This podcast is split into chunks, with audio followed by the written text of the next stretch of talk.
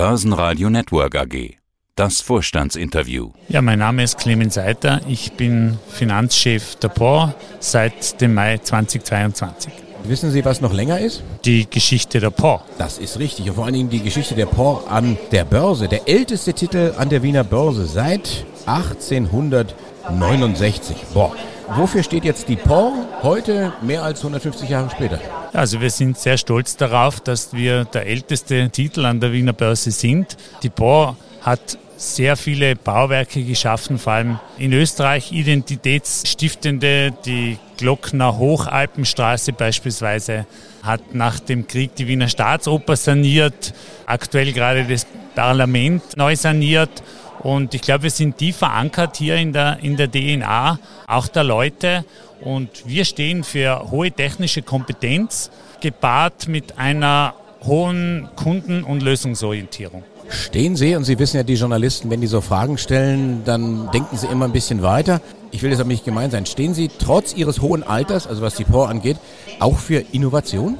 Und wenn ja, wie? Ja, ich glaube, das hat die Bohr immer ausgezeichnet, dass sie sehr innovativ ist. Wir sind beispielsweise, was Digitalisierung und, und Einsatz digitaler Methoden betrifft, vorne immer mit dabei. Beispiel Building Information Modeling. Mittlerweile gibt es schon die Stufen 6 und 7, mit denen wir arbeiten. Wir haben das ausgedehnt vom Hochbau, in dem das begonnen hat, mittlerweile auch auf den Tiefbau, die Infrastruktur. Wir haben auch andere wesentliche Methoden wie den Lean-Ansatz. Lean auf der Baustelle bringt Einsparungen in der Zeit bei den Ressourcen.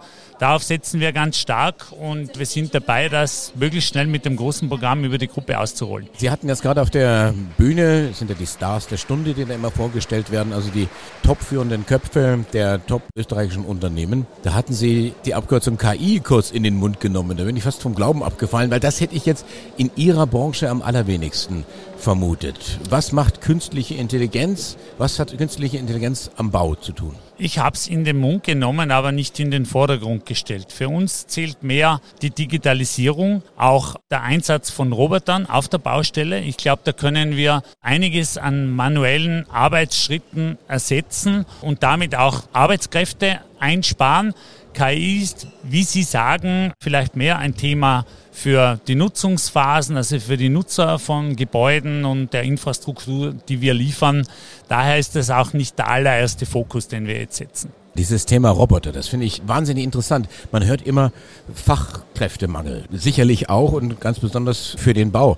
Ist das jetzt so eine Situation, dass man nicht mehr sagt, setze den Menschen durch ein Stück Silikon oder durch, durch einen, einen Roboter, sondern es hilft mir überhaupt, mein Tagewerk zu verrichten? Es ist 100 Prozent so, wie Sie sagen. Wir haben beispielsweise mit einem Unternehmen hier einen Roboter entwickelt, der ganz einfach Löcher in alle Himmelsrichtungen bohren kann. Und wie Sie sich vorstellen können, ist auf einer großen Baustelle Baustelle sind eine ganze Menge, tausende Löchern hier zu bohren und Sie können das alles, die menschliche Arbeitskräfte einfach durch einen, durch einen Roboter ersetzen. Das ist jetzt ein Beispiel. Wir haben 30 Leute, die an Digitalisierung, an Robotern auf der Baustelle arbeiten. Und ich kann mir vorstellen, so ein Roboter, der trinkt auch weniger Bier. Kein Kommentar. Also das, nein, das ist wirklich etwas, was Sie ansprechen aus, aus früheren Zeiten. Gesundheitsschutz, Arbeitssicherheit ist ganz groß geschrieben im, im Bau, ist eines von den wesentlichen KPIs, das wir auch weiter verfolgen, die Unfallrate, die Anzahl der, der Ausfallstunden der Mitarbeiter und Bier gibt es im Biergarten, aber nicht auf der Baustelle. Und den Biergarten gibt es auch erst nach Feierabend. Das Thema Immobilien schwächelt zurzeit. Zinsen sind hoch. Es lohnt sich offensichtlich nicht dort in Immobilien zu investieren, zu bauen. Die ganzen Finanzierungsrahmen und Pläne, die werden über den Haufen geworfen. Aber auf der anderen Seite sehen wir den Auftragsbestand bei der POR, der brummt auf Rekordwerte. Wie kommt das? Wie passt das zusammen? Naja, Immobilien ist für mich ein bisschen zu breit gegriffen. Der Sektor, der ein Problem hat, ist der Wohnbau. Klar, dort haben sie auch Retail-Kunden. Im Wohnbau spielen Hypothekarkredite eine große Rolle. Die werden auch zusätzlich noch bei uns durch öffentliche Regulatorien eingeschränkt. Der Wohnbau hat bei uns aber nur einen Anteil von 8% im Auftragsbestand. Das heißt, der ist nicht entscheidend für unsere Entwicklung. Viel wichtiger ist der Bedarf, den es gibt an Infrastruktur. Wir haben einen Anteil an Tiefbau und Infrastruktur von 60 Prozent in unserem Geschäft Und in all unseren Märkten, also wir sind in der Dachregion und in CEI, Polen, Rumänien, Tschechien, Slowakei tätig, da gibt es enormen Infrastrukturbedarf. Ja. Die Deutsche Bahn hat gerade announced, dass sie bis 2027 40 Milliarden für Bahnsanierungen ausgeben will. Es gibt in Deutschland 16.000 Autobahnbrücken, die saniert werden wollen. Sie haben Polen, Rumänien einen Bedarf an neuen Straßen und Bahnen. Wir haben dort im Moment Wachstumsraten von 30, 40 Prozent. Das ist, was unser Geschäft ausmacht und was uns bewegt. Daneben gibt es im Hochbau auch Bereiche wie den Industriebau. Wir bauen für BMW den vierten Auftrag jetzt in, in Serie, wo in München die Fertigung für die für die E-Autos umgestellt wird more to come mit Batteriewerken, die auf der Pipeline stehen. Also es gibt hier andere Bereiche, die ganz stark boomen und in Wahrheit unser Geschäft bestimmen. Das heißt, wenn es den Spruch, es gibt immer was zu tun, nicht schon gäbe, dann würden Sie ihn erfinden und würden ihn in Blau und Gelb an die Firmenzentrale nageln. Ja, ich glaube, egal an was Sie denken, Infrastruktur, Need, Urbanisierung, aber auch Energiewende, Energietransformation. Das alles findet nur mit dem Bau statt. Das geht nicht ohne Bau. Das Thema Bau im allerweitesten Sinne ist verantwortlich für, lassen Sie mich kurz nachdenken, 38 Prozent der CO2-Emissionen weltweit. Ich sage dann immer so ganz gerne die böse Immobilienbranche, die böse Baubranche. Das ist natürlich eine Herausforderung. Und da können Sie auch irgendwo dann den Hebel ansetzen und sagen, könnten sagen, schaut her, das tun wir, unseren Beitrag zu leisten, dass eben der Fußabdruck, der CO2-Fußabdruck der Bau kleiner wird. Was tun Sie da? ja, wie Sie sagen, das ist eine große Herausforderung. Es gibt viele Hebel und auch viele Maßnahmen, die wir setzen. Ich glaube, ganz ein wesentlicher Schlüssel ist das Thema Kreislaufwirtschaft, Recycling. Wir sind Marktführer in Österreich hier in diesem Bereich. Wir recyceln mehr als zwei Millionen Baustoffmengen im Jahr und forschen auch innovativ an neuen Baustoffen. Wir haben kürzlich auf einer Baustelle Beton ohne Zement gehabt. Ja. Das ist ja fast wie Backen ohne Mehl. Ja, also das gibt es halt jetzt im Kleinen, aber ich glaube, da muss sehr viel geforscht werden und damit man das, das CO2 abbauen kann, braucht es eine Menge an Maßnahmen. Oder wir haben ein Photovoltaikprojekt gestartet, mit dem wir alle Niederlassungen, alle Dächer mit Photovoltaikanlagen ausstatten, aber auch die Freiflächendeponien, die wir haben.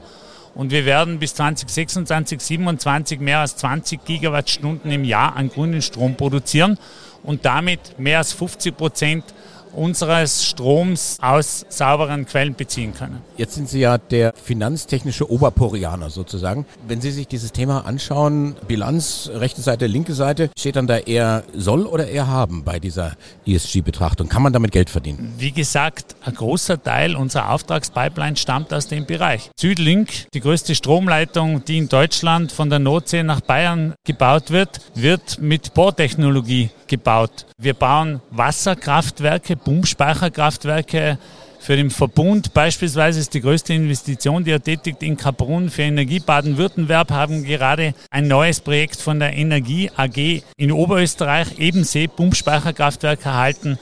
Wir sind Marktführer bei uns am Thema Geothermie. Das sind jetzt eine Handvoll Projekten. Da gibt es sehr viel, was zu tun ist. Last not least thermische Sanierungen, die anstehen. Wir haben in Wien 600.000 Wohnungen, die mit Gas betrieben werden. Und wenn Sie hier etwas im Energiesektor tun wollen, dann müssen Sie in thermische Sanierung investieren. Hat im Übrigen jetzt auch die Bundesregierung so gesehen und bei der Budgetrede, die der Finanzminister gestern gehalten hat, auch ein Konjunkturpaket für den Bau und für thermische Sanierungen mit inkludiert.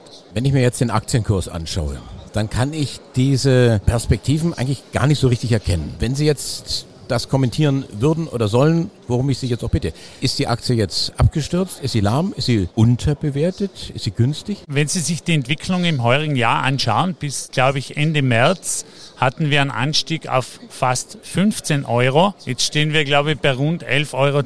Was war in der Zwischenzeit? Wir haben einen Rekordauftragsstand, Rekordauftragseingang, gute Ergebnisse kommuniziert, lauter positive Dinge. Wo kommt die Diskrepanz her? Wie angesprochen, Wohnbau oder Immobilien haben ein Thema aufgrund des schnellen Zinsanstieges.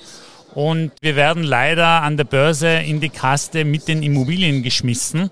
Und äh, Fondsmanager da oder dort unterscheiden hier jetzt nicht immer so, wie das Unternehmen individuell hier dasteht. Das hat aber auf der anderen Seite auch ein großes Potenzial.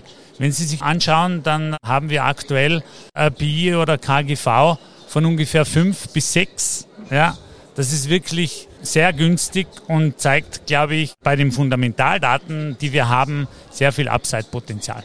Auch bei der Dividendenrendite? Wir hatten zuletzt 36% Payout Ratio und das hat eine Dividendenrendite von 5,3% ergeben und ich glaube, das ist ganz gut und an dem wollen wir auch festhalten. Der älteste Titel an der Wiener Börse seit 1869 zu finden, die POR. Clemens Eiter, der Finanzvorstand. Dankeschön. Vielen Dank für das Interview.